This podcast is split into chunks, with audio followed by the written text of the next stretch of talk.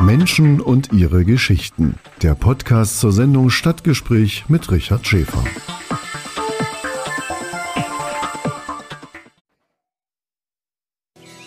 Erfurt.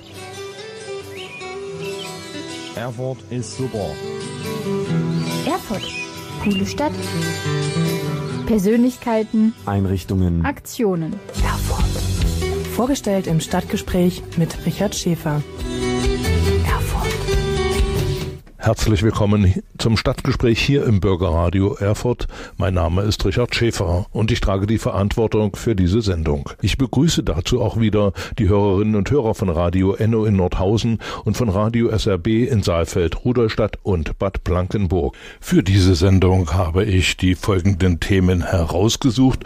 Zunächst einmal gibt es Informationen zum fairen Adventsmarkt hier in Erfurt am nächsten Wochenende. Danach möchte ich Sie aufmerksam machen auf auf eine Filmveranstaltung mit dem Film Wochenendrebellen und eine Ausstellung hier im Kunsthaus zum Roten Ochsen René Bourri in Deutschland.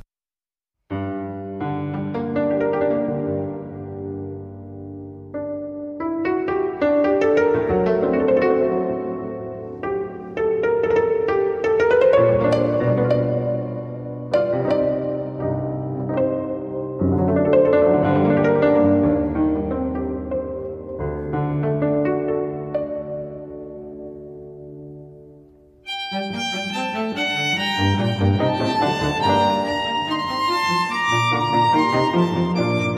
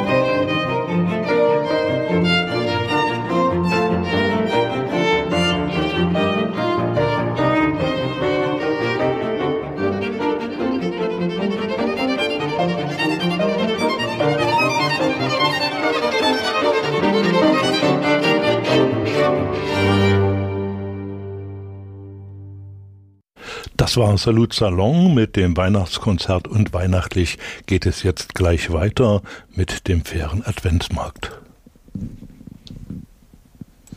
Am 2. Dezember 2023 öffnet der faire Adventsmarkt in der Barfüßerruine hier in Erfurt seine Türen. Mein Kollege Erdmann Ruder von der Sendung A bis Z hat dazu Frank Mittelstädt interviewt, der diesen Adventsmarkt mit organisiert hat kann uns jetzt Frank Mittelstädt viel erzählen. Er ist bei der Stadtverwaltung Erfurt beschäftigt und hat diesen Adventsmarkt mitorganisiert. Hallo Frank. Ja, hallo. Servus. So, warum wurde nun gerade dieser Veranstaltungsort für diesen Markt gewählt? Das ist im Grunde von Anfang an so gewesen. Der findet jetzt nicht das erste Mal statt, ähm, sondern der hat eine, wie sagt man, Prä-Corona-Zeit.